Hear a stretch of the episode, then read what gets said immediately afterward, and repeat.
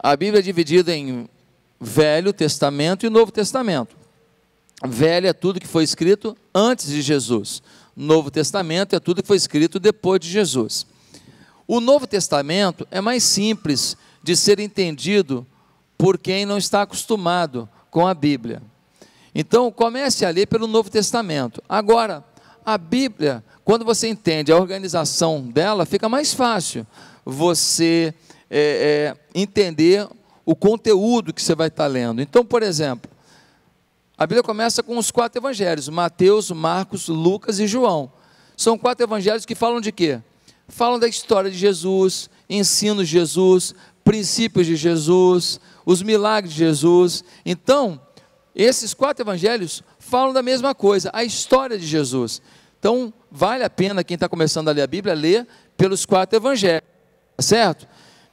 Depois dos quatro evangelhos, o próximo livro é o livro de Atos. É esse que a gente vai ler agora. O que é o livro de Atos? O livro de Atos é a história de como começou a igreja cristã.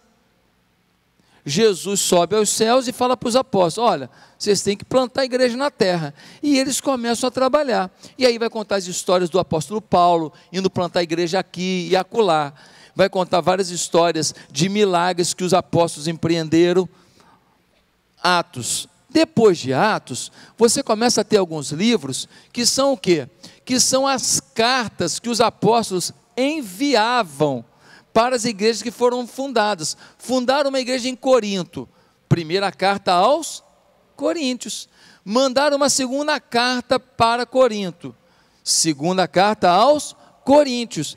Tinha uma igreja que ficava em Colossos, carta aos Colossenses. Tinha uma igreja em Filipos, carta aos Filipenses, olha só que legal. Agora você já está entendendo. Ah, então ele mandou uma carta para orientar uma igreja que tinha algum tipo de necessidade naquela região, que tinha algum tipo de é, cultura naquela região. Quem está entendendo? Amém?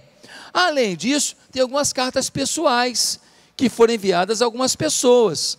Então, foi, foi mandada uma carta para uma carta a Tito, uma, duas cartas a Timóteo, é o apóstolo Paulo orientando o discípulo dele, Timóteo, ó Timóteo, Primeira carta, vou falar sobre isso. Segunda carta, vou falar sobre aquilo. Tá bem? Aí você vai chegar lá no final da Bíblia, tem lá as cartas de João, tem as cartas de Pedro, tem a carta de Judas. Esse não é o traidor, não. Quem é esse Judas aí? Hã?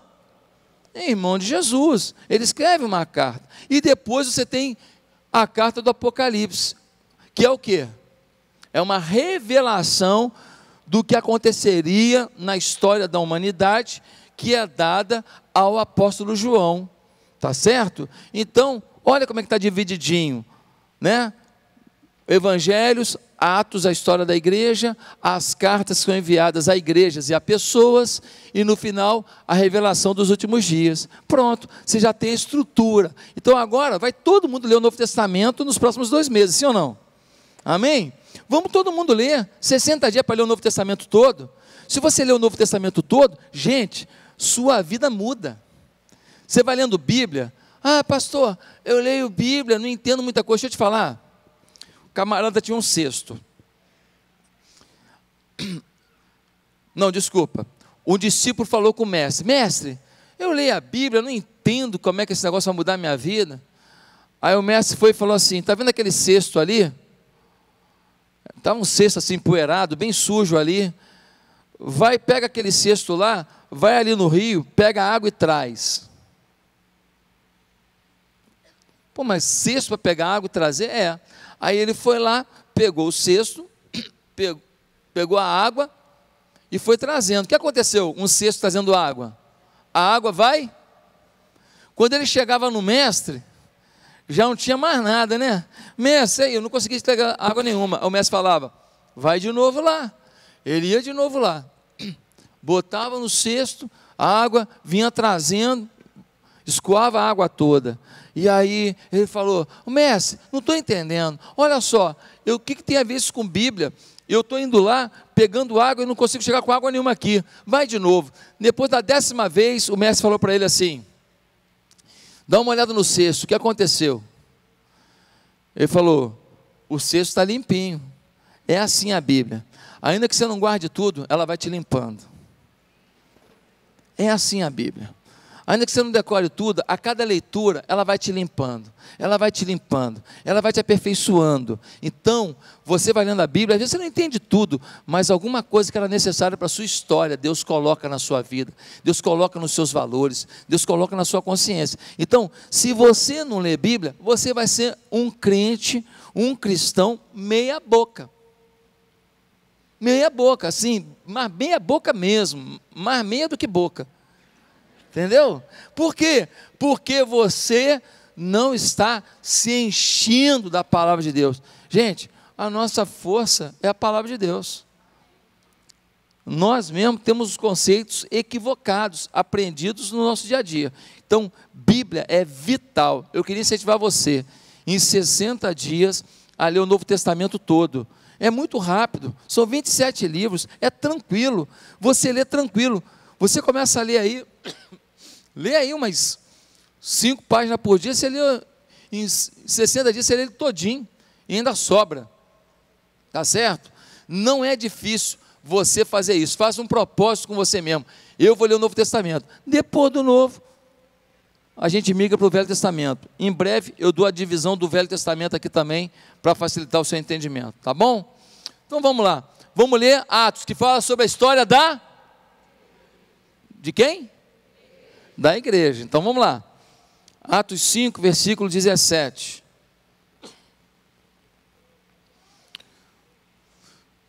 Os apóstolos são perseguidos. Eu vou pedir que todos os, os irmãos que evitem agora a circulação. Se alguém está precisando ir ao banheiro, alguma coisa, fica perto da porta. Quem está com o neném, senta sempre perto da porta, porque se o neném chorar, você pode ir lá fora, tranquilamente.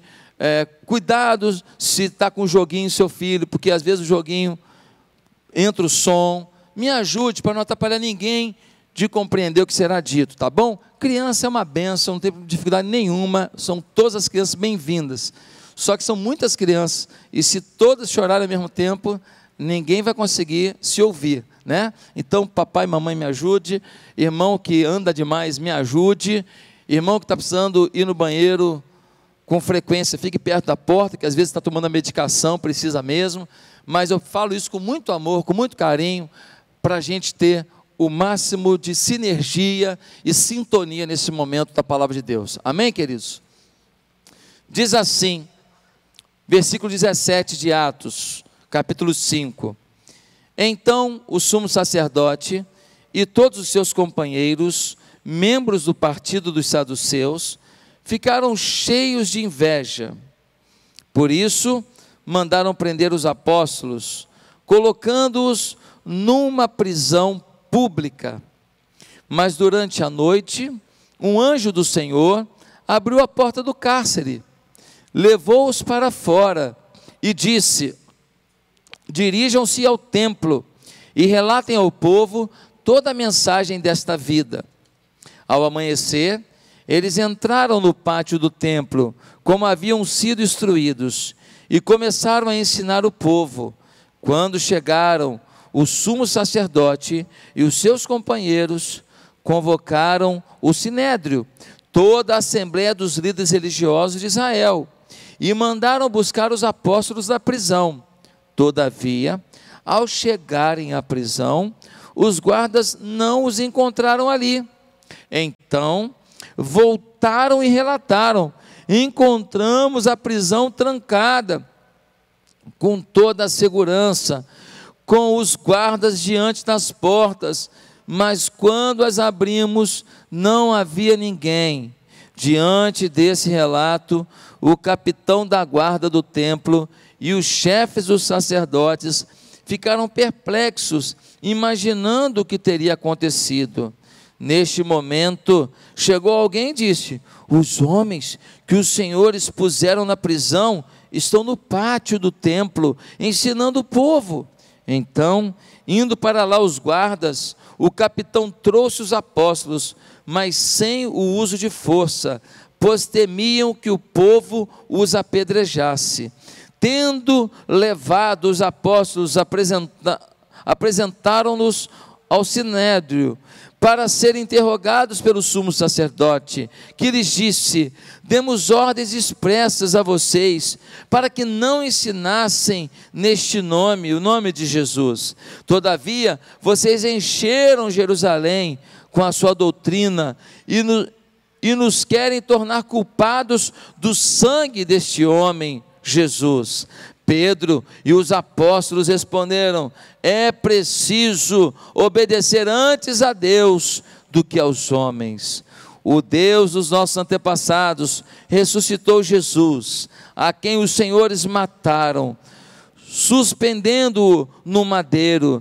Deus o exaltou, colocando à sua direita como príncipe e salvador, para dar a Israel arrependimento e perdão de pecados. Nós somos testemunhas dessas coisas, bem como o Espírito Santo que Deus concedeu aos que lhe obedecem.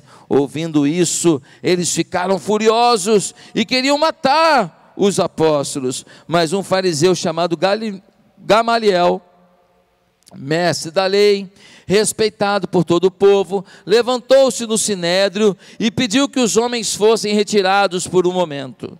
Então lhes disse: Israelitas, consideremos, considerem cuidadosamente o que pretendem fazer a esses homens. Há algum tempo apareceu Teudas, reivindicando ser alguém, e cerca de 400 homens se juntaram a ele. Ele foi morto. Todos os seus seguidores se dispersaram e acabaram em nada.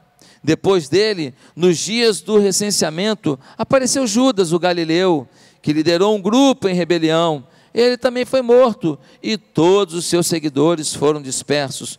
Portanto, neste caso, eu os aconselho: deixem esses homens em paz e soltem-nos. Se o propósito ou atividade deles for de origem humana, fracassará.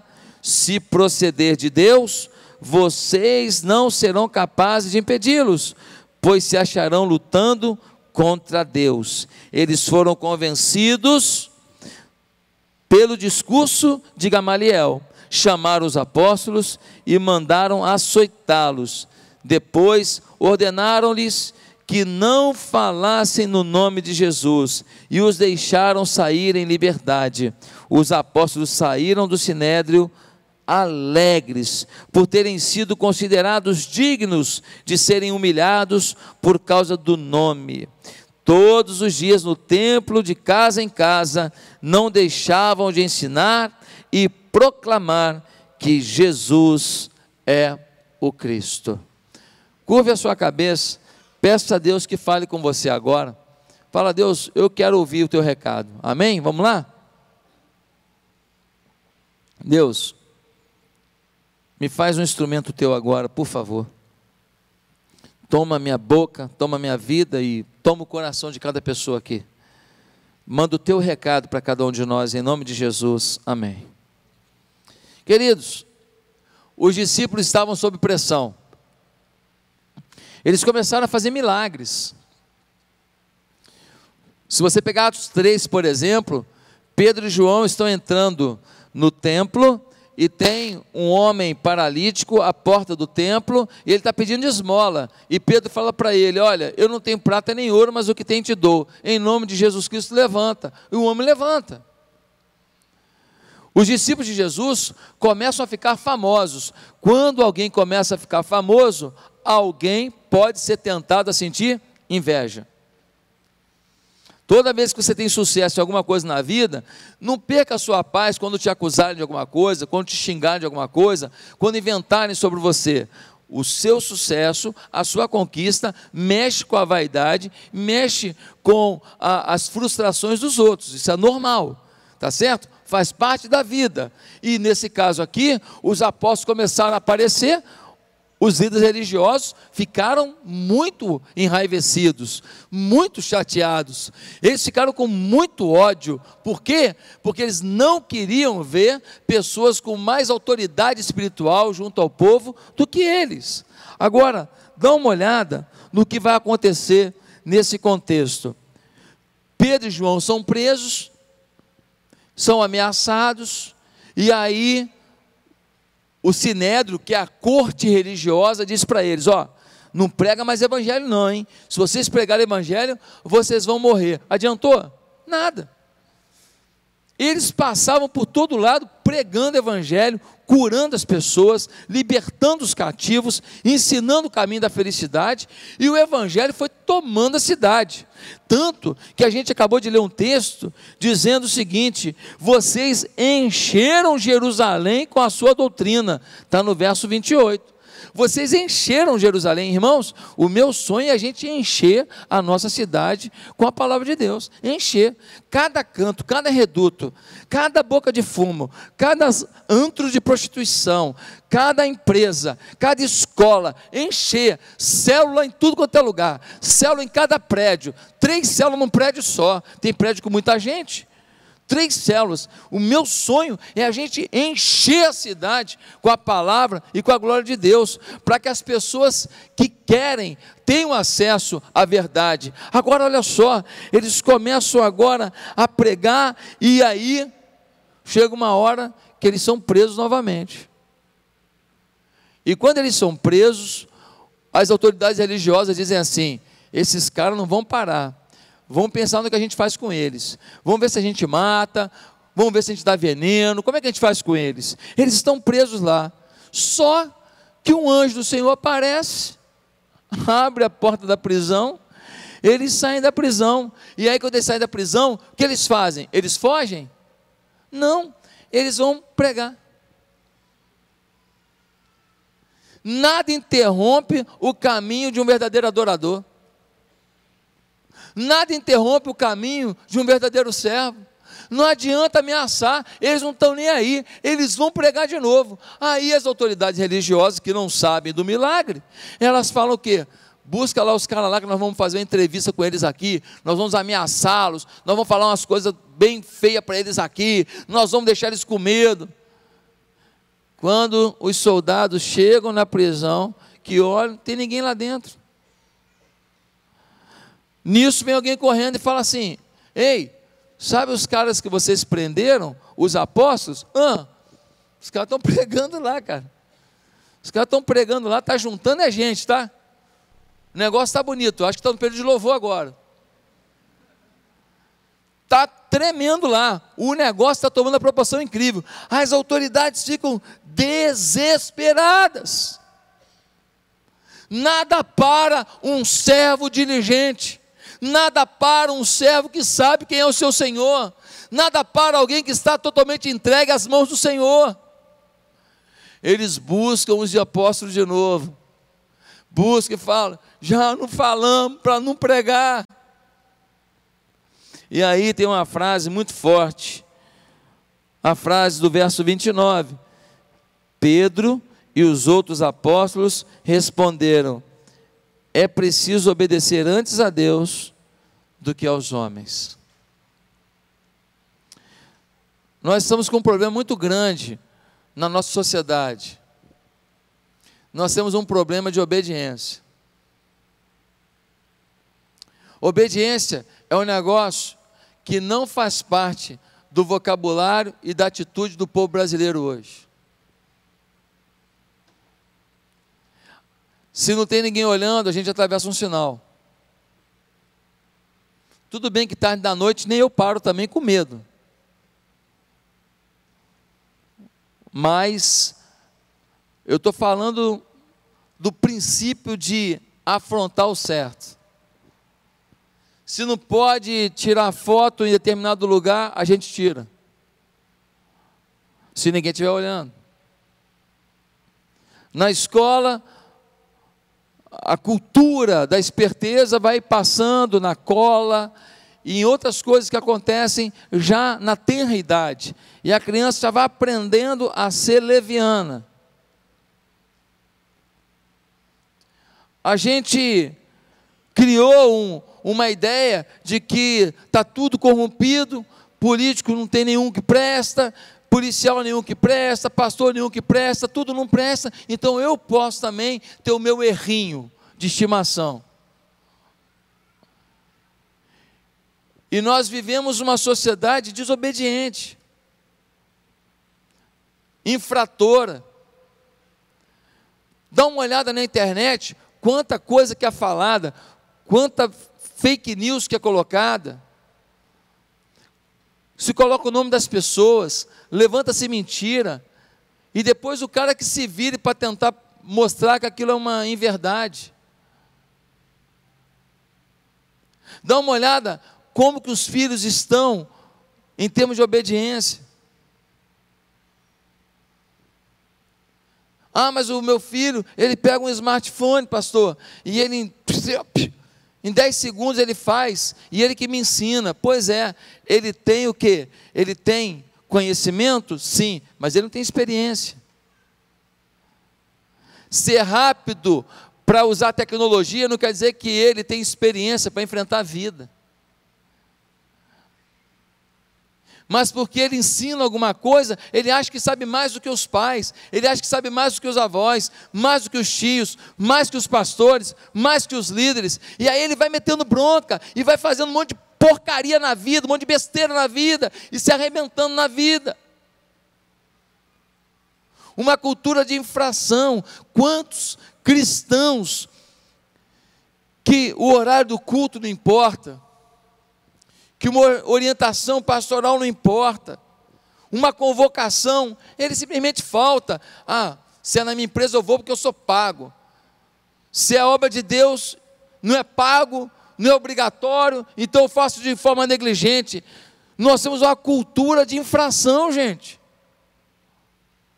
Nós temos uma cultura de independência. Gente, sabe quem foi o principal ser que buscou a independência e que gerou caos nessa porcaria toda que a gente vê no mundo, sabe quem foi? Lúcifer, o diabo. Ele vivia junto do Deus Todo-Poderoso, ele tinha tudo bom do melhor, mas um dia ele quis independência, ele quis cometer uma infração, porque ele achou que ele poderia ser igual a Deus. Para que ser igual a Deus, se ele já era tão poderoso e tão favorecido. E ele promove uma rebelião no céu. E muitos de nós estamos promovendo rebeliões no trabalho, na igreja, na família. Por quê? Porque nós temos esse, essa neura de independência. Aqui está um povo que está dizendo: olha, nós vamos obedecer a Deus. Nós não vamos obedecer aos homens, à sociedade, aos valores que são pregados, nós vamos obedecer a Deus. E aí, eu queria fazer uma pergunta, que é o título da mensagem hoje: obedecer a Deus vale a pena? Pastor, claro que vale. Não sei se vale, não. Vamos analisar melhor. Porque esses caras foram presos, sim ou não? Alguns deles morreram e morreram mal, sim ou não? Decapitado, crucificado de cabeça para baixo, como a tradição fala que Pedro morreu. E aí? Nem sempre a sua obediência se traduz em riqueza, se traduz em prosperidade, se traduz em promoção, se traduz em troca de carro, se traduz em, em dinheiro para viajar. Nem sempre a sua obediência traz aquilo que o mundo diz que é o prioritário. Nem sempre a sua obediência traz aquilo que o mundo apregoa como sendo o mais importante. Se você achar que obediência tem a ver com os valores que o mundo diz que são os mais importantes, você deixará de ser obediente. Porque às vezes no meio da sua obediência, você vai passar por situações que você nunca imaginou que passaria. No meio da sua obediência, você vai sentir dores que você nunca imaginou que sentiria. No meio da sua obediência, vai ter momento que as coisas vão dar errado. Você vai olhar para o lado e vai ver um desobediente, vai ver uma pessoa que vive no mundo, que vive perdida, e ela avançando na área que você está fracassando, teoricamente. E aí você se compara com outro e fala assim: ah, tudo é lindo lá, só aqui que é ruim. Tudo é florido lá, só aqui que é seco. Tudo reluz como ouro lá, só aqui que está latão. E você se frustra, e aí você abre mão da obediência. Você começa a querer viver outros valores, outra forma de viver, e a gente começa a negociar os princípios da lei de Deus. Quem está me entendendo tá dizendo, diz assim: Estou, pastor. Amém? Você precisa ter uma consciência de por que vale a pena obedecer a Deus. Porque se você for avaliar circunstâncias diante da sua obediência, pode ser que você deixe de ser obediente. Qual a vantagem de ser obediente? Eu vou apresentar três aqui. Tem mais, mas esse texto nos mostra três de maneira muito clara. Vale a pena ser obediente a Deus, porque você sabe que suas dificuldades não são consequências de erros cometidos. Essa é a primeira causa.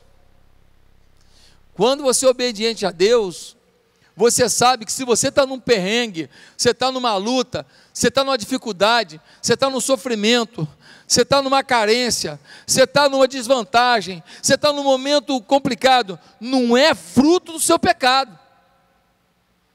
Porque quando você está pecando, errando, vacilando, e as coisas dão errado, no fundo, no fundo, a sua consciência diz para você: semeou, colheu. Escolheu, recebeu. Investiu, recebeu de volta.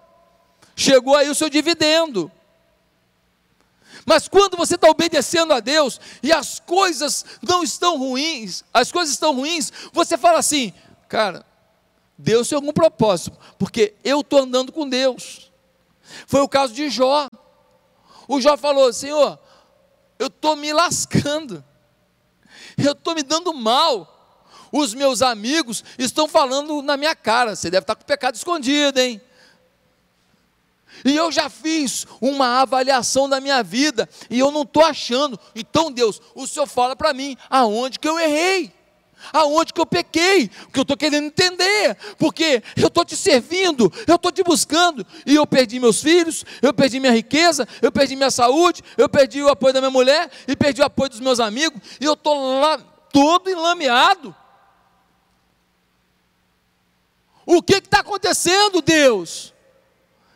Você pode questionar Deus para entender o propósito dele no meio da sua dificuldade quando você está caminhando com Ele. Agora, quando você está vivendo uma vida errada, e aí os seus negócios começam a ir mal, e aí a sua família começa a ir mal, aí você fala assim: é, é eu, eu acho que eu deixei umas lacunas aí. Uma vez um empresário falou para mim, pastor, eu estava prosperando, estava com a Hilux top, estava com outro carro top, estava com outro carro top, e estava com não sei o que lá top, tudo top. e eu me afastei de Deus. E pastor, comecei a perder contrato, comecei a perder isso. Eu sei que foi a mão de Deus que pesou sobre a minha vida. Ele que me disse, eu não julguei ele, ele que falou. Por quê? Porque ele tinha consciência que Deus o abençoou, ele prosperou, mas ele jogou fora a bênção, porque ele se tornou uma pessoa desobediência, desobediente. A prosperidade dele abriu brecha para a desobediência. Então, olha no versículo 41, como é que diz aqui? Diz assim: os apóstolos saíram do sinédrio alegres por terem sido considerados dignos de serem humilhados por causa do nome de Jesus. Eles saíram alegres, ou seja, estamos sofrendo é por Jesus, não é pecado. Olha que alívio por dentro. Por fora, a chapa esquentando, açoite na, no lombo. Por fora, ameaça. Por dentro, tranquilidade. Nós estamos sofrendo porque nós amamos a Deus e não porque a gente pecou contra Deus. A diferença é que quando você é obediente, por fora, seu bolso está vazio, sua saúde está debilitada, as ameaças são grandes, os problemas vêm, mas por dentro você está forte, Porque você fala, eu sei em quem tenho crido, e sei que é poderoso para guardar o meu tesouro até o dia final. Por fora está tudo complicado, nuvens negras, mas você por dentro está com a luz divina iluminando o seu caminho. Eles estavam conscientes que o problema deles não era pecado. E eles saíram alegres do sinédrio. Você imagina? Os caras saem da corte religiosa, vão apanhar, tomar açoite, tomaram açoite e eles saem alegres. Por quê? É, gente, nós estamos servindo a Deus de tal maneira que o diabo está afrontado com a gente. Eles estavam felizes com isso. Então, querido, vale a pena obedecer a Deus para você preservar o seu interior. Vale a pena você obedecer a Deus para que você, diante das lutas da vida, porque elas vêm, você mantenha os seus pés na rocha, mantenha sua cabeça no lugar, mantenha a tranquilidade para esperar o agir de Deus, porque Ele vai agir. A tua dor tem prazo de validade, a tua luta tem prazo de validade.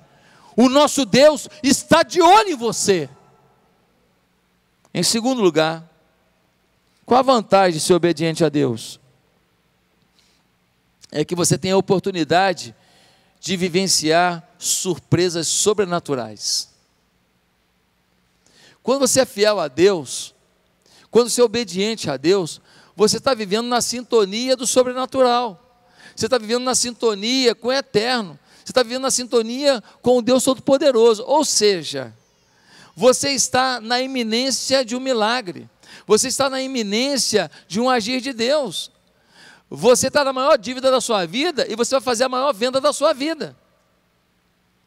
Você está se sentindo rejeitada e de repente vai aparecer o príncipe encantado da sua história.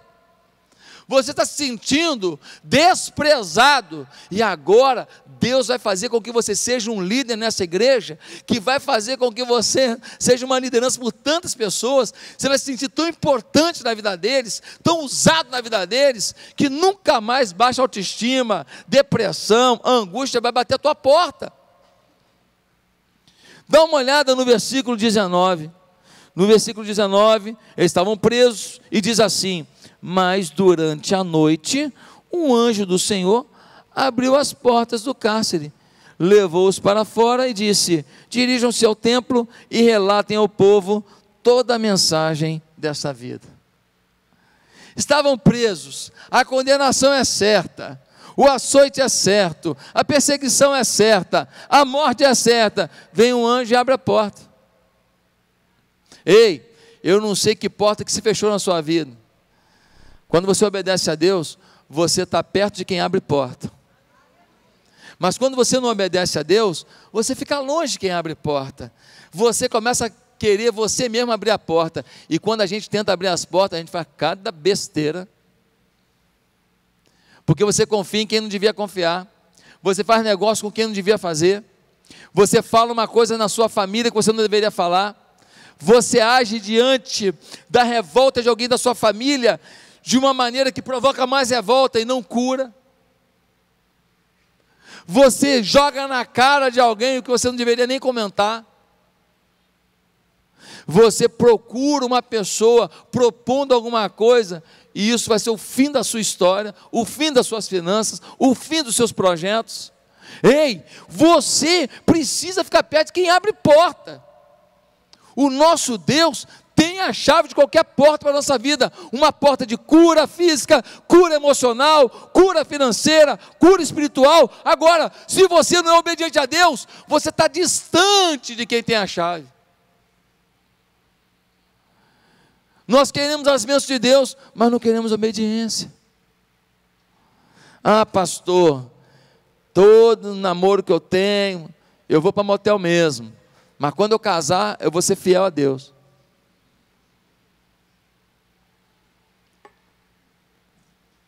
Ah, pastor, eu bebo todas, mas assim, quando eu assumir liderança de célula, aí eu vou segurar. É, pastor, eu tenho uns negocinho meio cambalacho aí que eu faço aí no órgão público, mas quando eu enriquecer, resolver um problema, pagar minha casa, comprar meu, minha cobertura, aí eu vou parar, vou só trabalhar de forma correta. É, talvez você nem precise comprar cobertura não, que você vai arrumar uma vaguinha lá em Bangu. Ó, 0,800, cara. Comida, roupa lavada, uniforme. É legal demais. Você está esperando atingir um ponto para depois ser fiel. Pode ser que você nem chegue a esse ponto para se lascar. Ah, não, é, é, que a minha mulher, ela, ela é meio assim na nossa intimidade.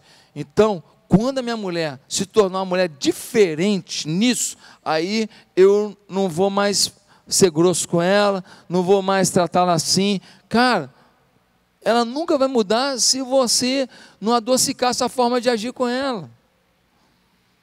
Você está querendo que uma coisa aconteça para depois você mudar sua postura. Irmãos, obediência a Deus. Eu tenho que tratar minha esposa como Deus manda tratar, e não pelo que ela fez ou falou, na expectativa de que Deus vai agir sobre ela. A mesma coisa ela comigo, nós com os nossos filhos. Deus é que tem que agir, porque muitas vezes você fala, fala, fala, e não aprende, não, não entende, só quando se arrebenta a corda. E vai se arrebentar. E às vezes é bom se arrebentar. O filho pródigo não foi? Não foi? Voltou como? Pai, I love you. G-time. É ou não é? Pô, voltou coladão com o pai, apaixonado pelo pai. Mas primeiro teve que fazer o quê? Comer comida de porco passar fome, passar frio, passar necessidade, dificuldade. Ei, não se importe se alguém que você ama passar por um sofrimento. Às vezes é a única forma dele entender que a obediência a Deus é o caminho. Não perca a sua paz, porque alguém que você ama está se arrebentando. Às vezes você tenta ajudar quem está se arrebentando, você está atrapalhando Deus. Você está afastando Deus de um propósito nessa vida, porque é só a dor que vai fazer entender que obedecer a Deus não é uma questão de escolha, é uma questão de sobrevivência. Terceiro motivo pelo qual a gente precisa obedecer a Deus, vale a pena, é porque você tem a convicção de que o Espírito vai te renovar a cada dia. Quando você é obediente a Deus, o Espírito Santo te renova. Renova tuas forças, renova tuas baterias, renova teus sentimentos, renova tua paz. Pastor, por que você diz isso? Porque no versículo 32, nós lemos assim: nós somos testemunhas destas coisas, bem como o Espírito Santo que Deus concedeu aos que lhe obedecem. Nós estamos conscientes de tudo que está acontecendo, e o Espírito Santo é que tem sido entregue a gente a cada dia pelo Senhor. Os apóstolos estavam recebendo influência o tempo inteiro do Espírito, por isso que eles estavam dando conta de suportar prisão naquela época. Imagina a prisão dois mil anos atrás. Hoje é esquisito, imagina na época. Imagina a estrutura de higiene que existia numa prisão naquela época? Zero. Açoite, pegava a pessoa, açoitava. Hoje está proibido. Aqui no Brasil ninguém é açoitado. Bem, não que eu saiba. Mas naquela época, pegava e falava: não, 30 açoites, tiras de couro, amarradas numa haste, aquilo ia cortando as costas da pessoa. ficava em carne viva. Quando viu o segundo açoite, já batia já numa pele machucada, ia ferindo, ia ferindo, ia ferindo. Ficava aquela mistura de linfa com sangue, aquele aguaceiro todo, aquilo ardia demais, e depois não tinha remédio não. Depois aquilo ia inflamando.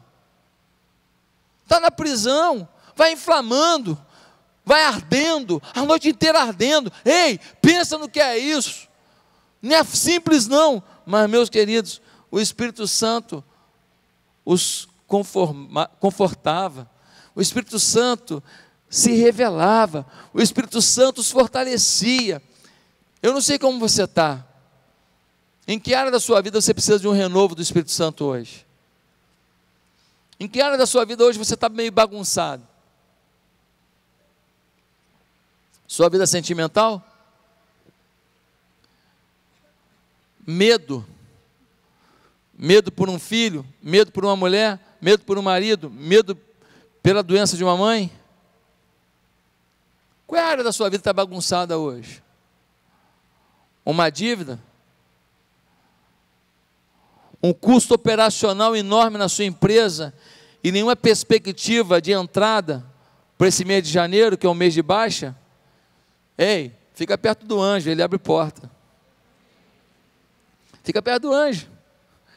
Ele tem essa mania de abrir porta para você falar assim: é só o anjo mesmo. Porque tem muita porta que Deus abre que você fala, mó sorte.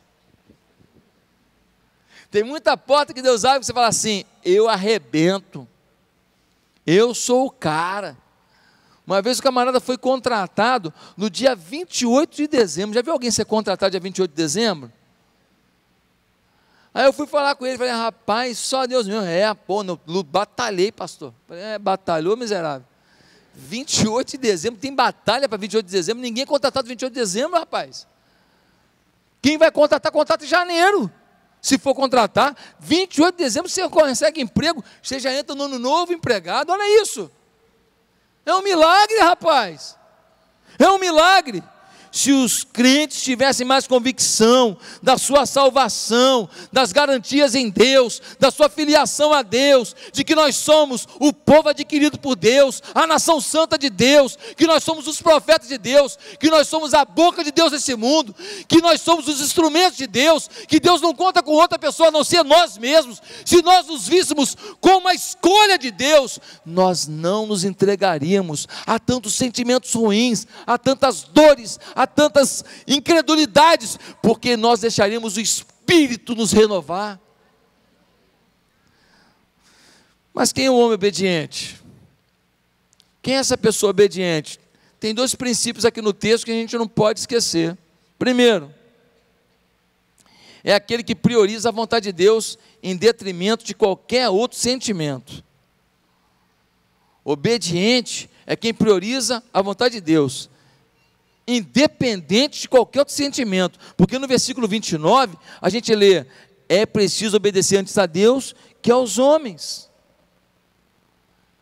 Eu vou obedecer a Deus. Eu não vou obedecer minha vontade e nem a vontade de ninguém para mim. Deus em primeiro lugar. Gente, obediente é alguém que não negocia com seus desejos, porque o nosso desejo, ele nos conduz para lugares ruins os nossos desejos nos enganam.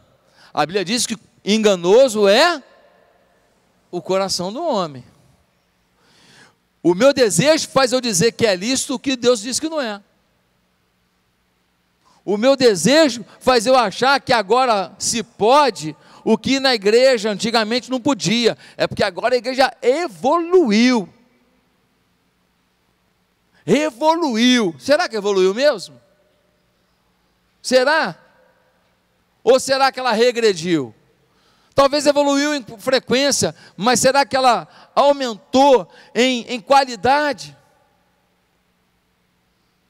Eu me lembro que um pastor, amigo do meu pai, ou conhecido do meu pai, eu não lembro certinho, ele acordou de manhã cantando uma música. E o meu pai cantava para mim quando eu era pequeno essa música. A música diz mais ou menos assim, não sei se eu vou lembrar tudo.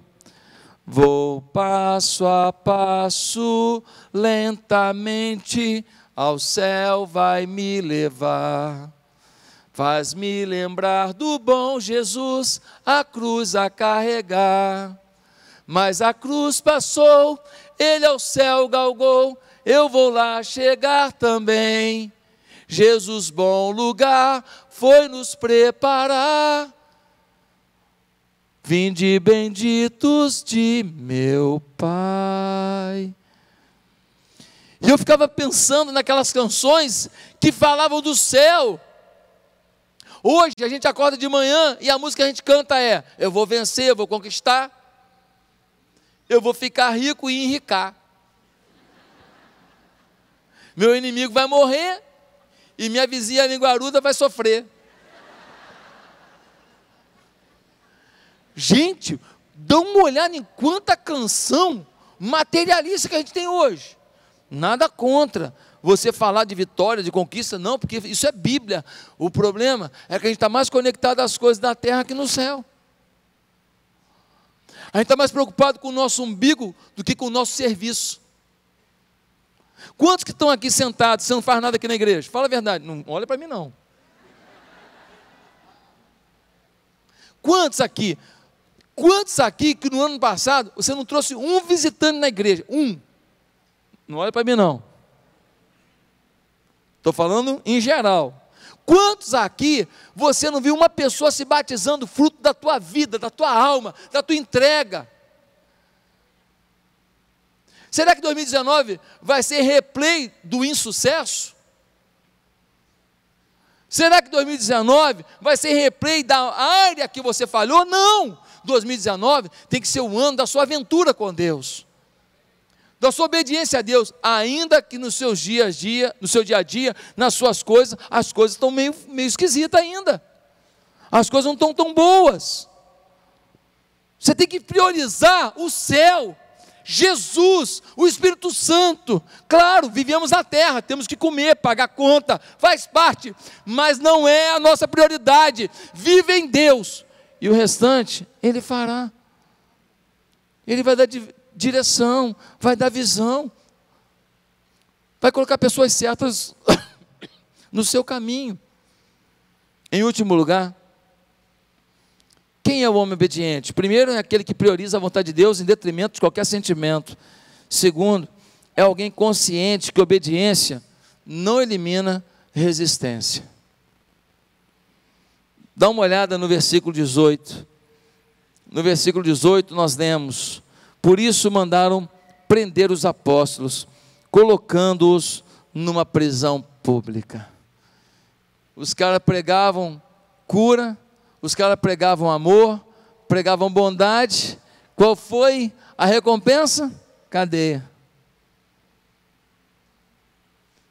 Você viver obediência não significa o fim da resistência. Agora tem uma coisa boa. Quando você vai numa academia e tem um peso, e você pega aquele peso e você levanta aquele peso, e você levanta, e você levanta, ele faz uma resistência.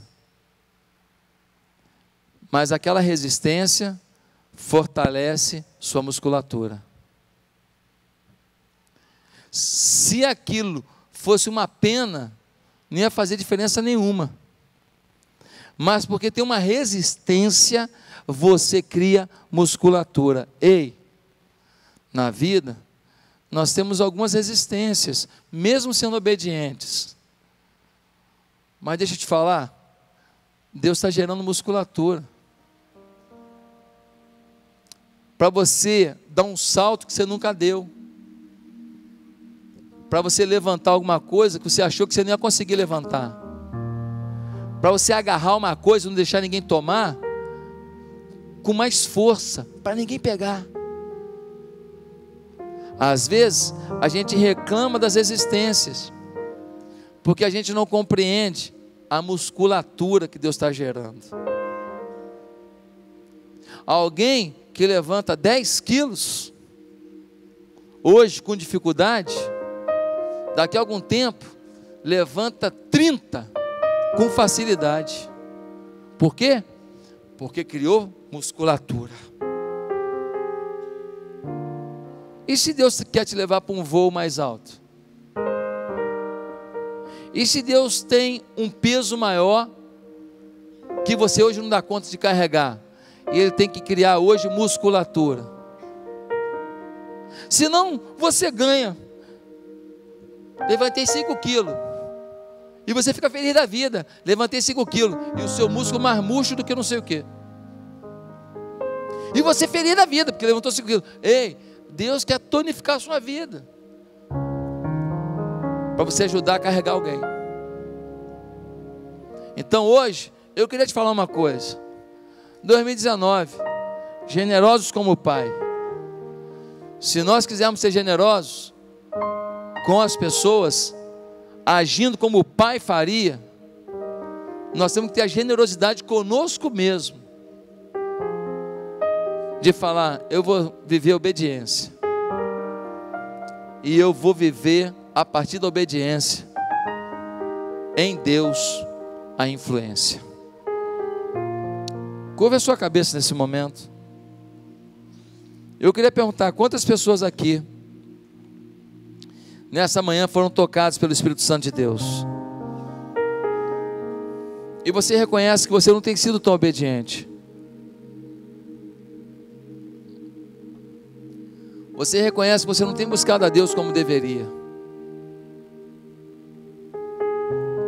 Você não tem se dedicado ao Senhor com todo o seu coração. E muitas vezes você tem negociado. Porque está meio difícil ser obediente, porque as coisas não estão tão boas quanto você gostaria. Então você negocia. Aí você fala o que não deve, você faz o que não deve, você anda com quem não deve, você namora como não deve, você faz negócio como não deve, você chega atrasado no culto, você não faz nada na igreja, você não vai para a célula, não obedece o seu pastor que fala todo mundo em célula, você não aceita ser discipulado, porque você acha que você está acima do bem e do mal, não tem ninguém melhor que você para te discipular, você é o tal.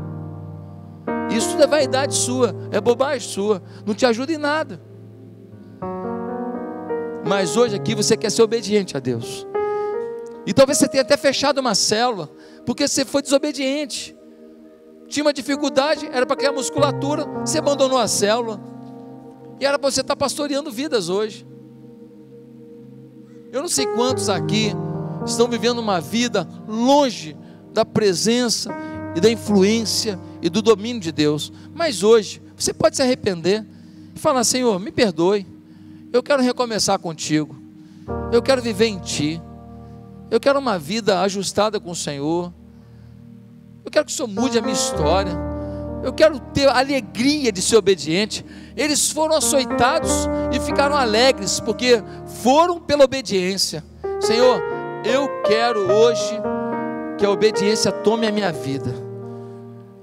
Porque eu acredito que o final da obediência é uma grande intervenção do alto na minha vida. Passo por desertos, mas vou chegar ao oásis da tua vontade. Amém? Curva a sua cabeça, vamos orar? Se você quer começar uma nova vida com Jesus hoje, repita comigo a sua oração, ninguém precisa ouvir. Diga assim onde você está. Santo Deus, eu quero pedir perdão dos meus pecados. E eu reconheço que eu não tenho sido obediente como deveria. Mas eu nesse momento quero viver obediência ao Senhor. Muda minha história, Senhor muda os meus valores, me ajuda a viver na tua presença. Senhor, eu confio que se andar contigo, a chave está na mão do teu anjo, ele abre a porta que eu preciso. Perdoa os meus pecados, Senhor. Fortalece a minha fé. Eu quero receber Jesus como Senhor da minha vida, não como um amuleto que eu de vez em quando uso, mas como meu Salvador, meu Senhor, meu dirigente. E é no nome de Jesus que eu oro agora. Amém.